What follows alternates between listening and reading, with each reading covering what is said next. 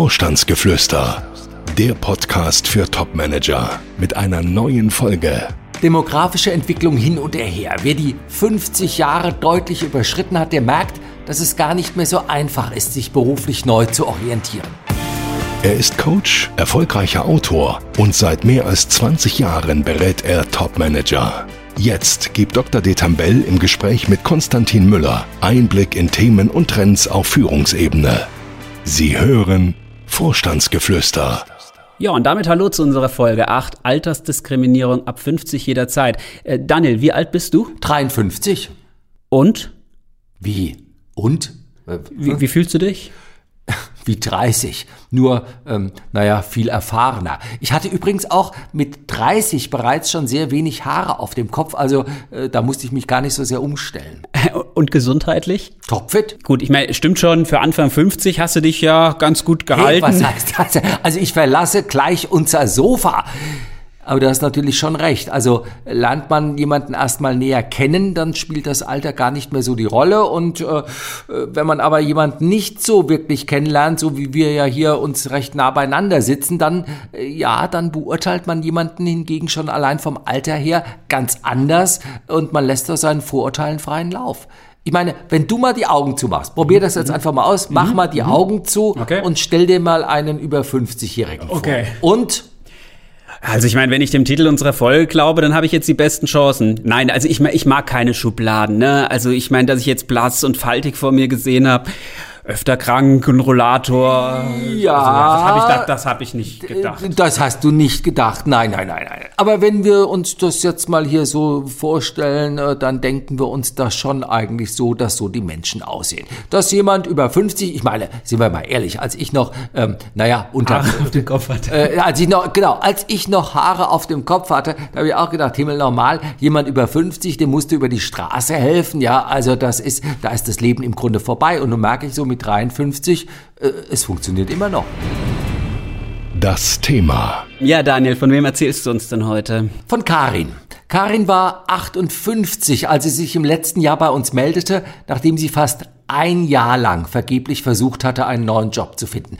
Und das Verrückte, sie war Personalvorstand in einem Personaldienstleistungsunternehmen. Also sie war wirklich vom Fach. Sie wusste, wie der Hase läuft. Und sie hat trotzdem keinen Job gefunden? Nee, Erst dachte sie, sie wäre zu teuer. Gut, ich meine, sie hat knapp 600.000 Euro verdient. Und dann hat sie gedacht, na gut, wenn ich denn zu teuer bin, dann muss ich es eben auf kleineren Positionen versuchen. Hat dann auch nicht funktioniert. Dann hat sie gedacht, ja gut, okay, ich bin vermutlich zu alt. Hat sie es Alter weggelassen, dann aber wohl auch gemerkt, dass andere dann über Ausbildungsjahrgänge und so weiter dann auch irgendwie zu dem Schluss kamen, dass sie vermutlich nicht mehr 48 ist. Und ähm, gut, sie hat vielleicht auch noch ein paar andere Dinge so übersehen. Sie hat dann darauf gehofft, dass der Headhunter dann doch vielleicht die passenden Projekte ähm, an Land zieht. Die haben dann auch gesagt, ja, also gnädige Frau, Sie müssen nur Geduld haben und dann wird das Ganze noch. Und so, so ging dann wirklich ein Jahr ins Land. Wie, wie alt war Karin noch gleich? 58. Und warum ist das so schwer in diesem Alter? Ich meine, du bist ja auch noch recht fit. Ja, ich merke schon, du versuchst da wieder Sympathiepunkte hinzuzugewinnen. Aber ähm, selbst wenn man beim Ironman den dritten Platz in der eigenen Altersklasse belegt hat, dann heißt es eben am Ende nicht, aha, der scheint ja für sein Alter überaus fit zu sein, den schauen wir uns mal näher an, wenn man die Bewerbungsunterlagen da auf den Tisch bekommt. Nein, dann sagen die anderen eher, Aha, 58 und dann dritter Platz beim Ironman. Hatte der denn neben seinem Training überhaupt noch genug Zeit, sich auch für seinen Beruf einzusetzen? Und was heißt das denn, wenn der verletzungsbedingt monatelang ausfällt? Also kurzum, es hilft alles nichts gegen Vorurteile, ist keiner immun. Ja, aber es wird doch auch in, in, Bewerbungsbüchern älteren Managern geraten, ein bisschen peppiger aufzutreten, ähm, auf Augenhöhe zu kommunizieren. Was hältst du denn davon? Gar nichts.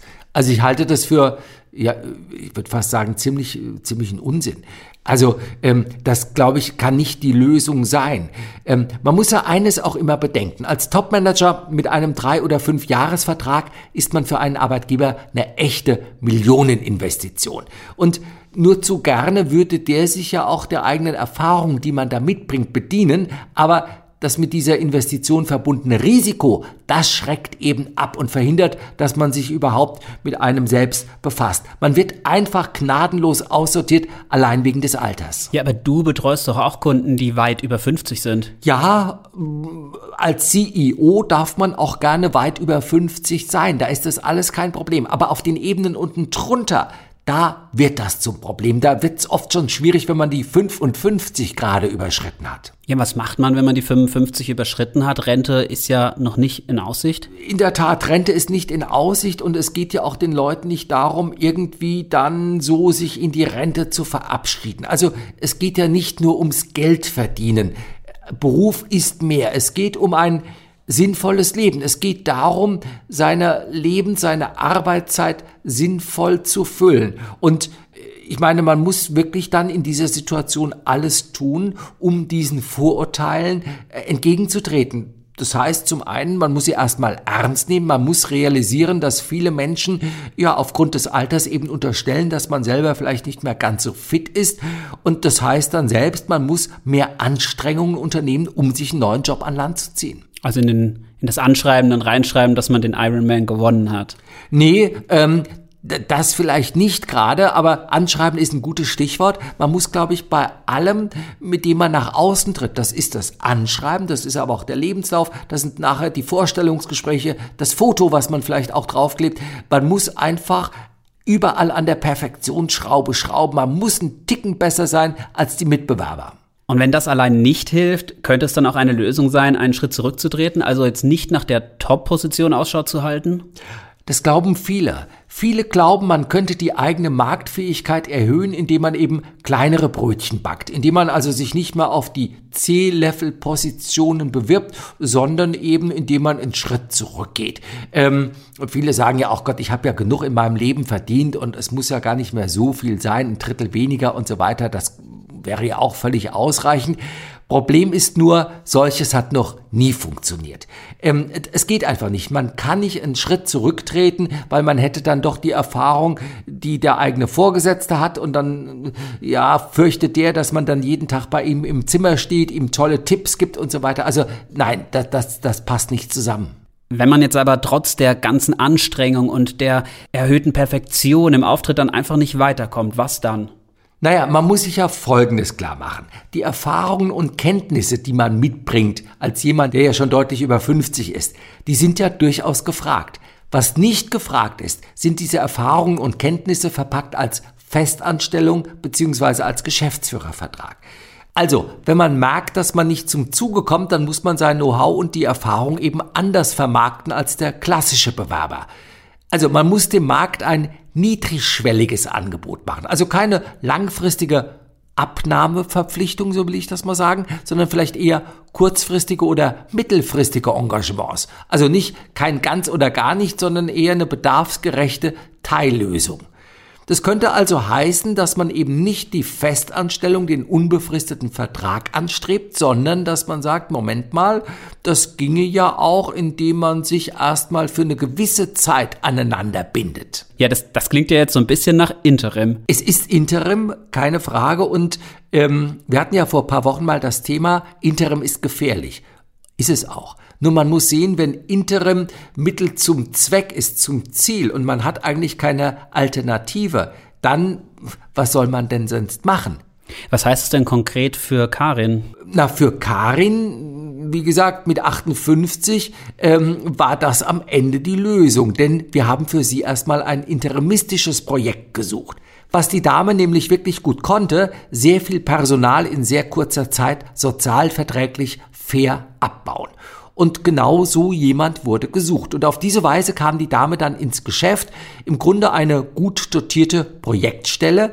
Das Schöne war dann, wobei sich das durchaus immer mal wieder ergibt, weil sie wirklich einen guten Job machte und wohl auch alle merkten, dass sie mit ihren 58 Jahren mehr Feuer im Hintern hatte als mancher 30-Jähriger, wurde dann doch noch eine Festanstellung beziehungsweise ein Fünfjahres-Vorstandsvertrag daraus. Okay, Wahnsinn. Also das hat ja wirklich gut geklappt. Ähm, gibt's andere Alternativen zu einer Festanstellung? Im Grunde gibt's nicht viele, nein. Also der ein oder andere kann natürlich auch darüber nachdenken, ob er sich an einem Unternehmen beteiligt. Muss man genau hinschauen, hat man dann auch das nötige Kleingeld, um solches zu tun. Man kann natürlich, ähm, ja, wie gesagt, Projektaufgaben, Interimsaufgaben, all diese ganzen Dinge übernehmen. Ähm, aber es gibt eigentlich keine echten Alternativen. Nein, leider nicht. So, und Sie wissen, Sie können uns Fragen stellen. Diese Woche haben uns wieder verschiedene Fragen erreicht, zum Beispiel eine Frage von Günther aus Hannover. Er schreibt uns, wie kommt man denn an Interimsprojekte und welche Chancen hat man?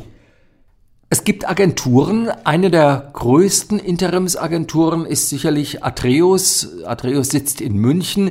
Ähm, ja, welche Chancen man hat, äh, nicht ganz so gute. Also ich kann jetzt nicht für Atreus sprechen, ich glaube, bei anderen ist es nicht anders. Also auf unteren Ebenen für die SAP-Einführung oder für HR-Projekte und so weiter, da mag das ganz gut aussehen. So auf echtem Top-Level gibt es nicht so viele Möglichkeiten. Also meines Wissens nach hat Atreus 11 oder 12.000 Manager in der Kartei, davon 3.000, 4.000 im engeren Kreis. Die Zahl der Projekte, die da so ähm, im, im, im Jahr vergeben werden auf diese Weise, sind nicht so, ist nicht so besonders hoch. Das ist in anderen Agenturen nicht anders. Also kurzum, rangehen an solche Interimsagenturen, schauen, dass man dort seine Bewerbungsunterlagen platzieren darf und schauen, was bei rauskommt und sich davon nicht zu viel zu erwarten. So, die nächste Frage kommt von Hartmut. Er ist 52 Jahre alt, hat in Südafrika gearbeitet und musste aufgrund der schwierigen Corona-Situation zurück nach Deutschland kommen.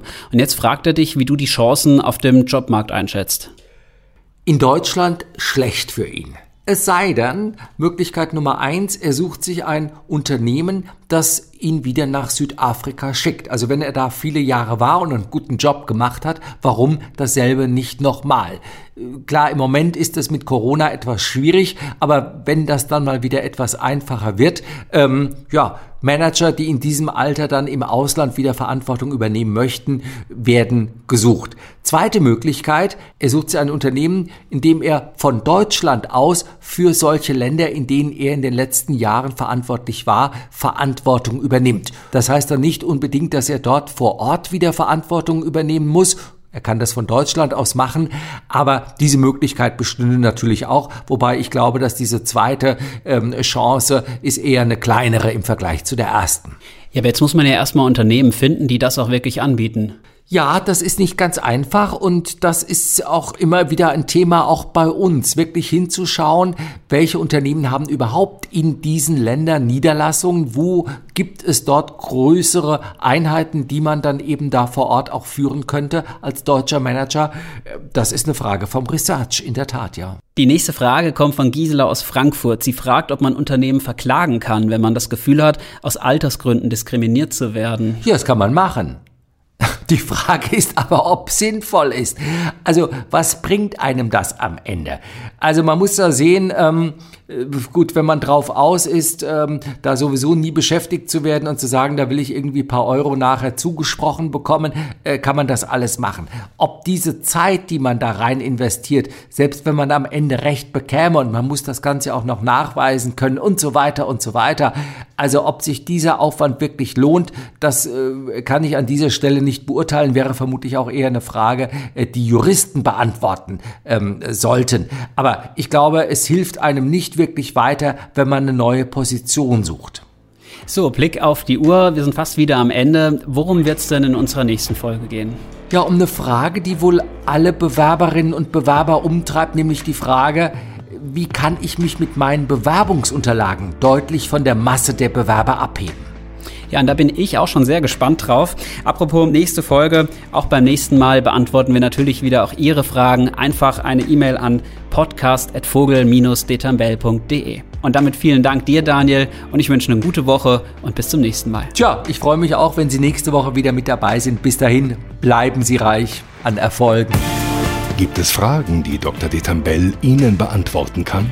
Schreiben Sie uns. Unsere E-Mail-Adresse podcast.vogel-detambell.de. Folgen Sie uns und schalten Sie nächste Woche wieder ein. Vorstandsgeflüster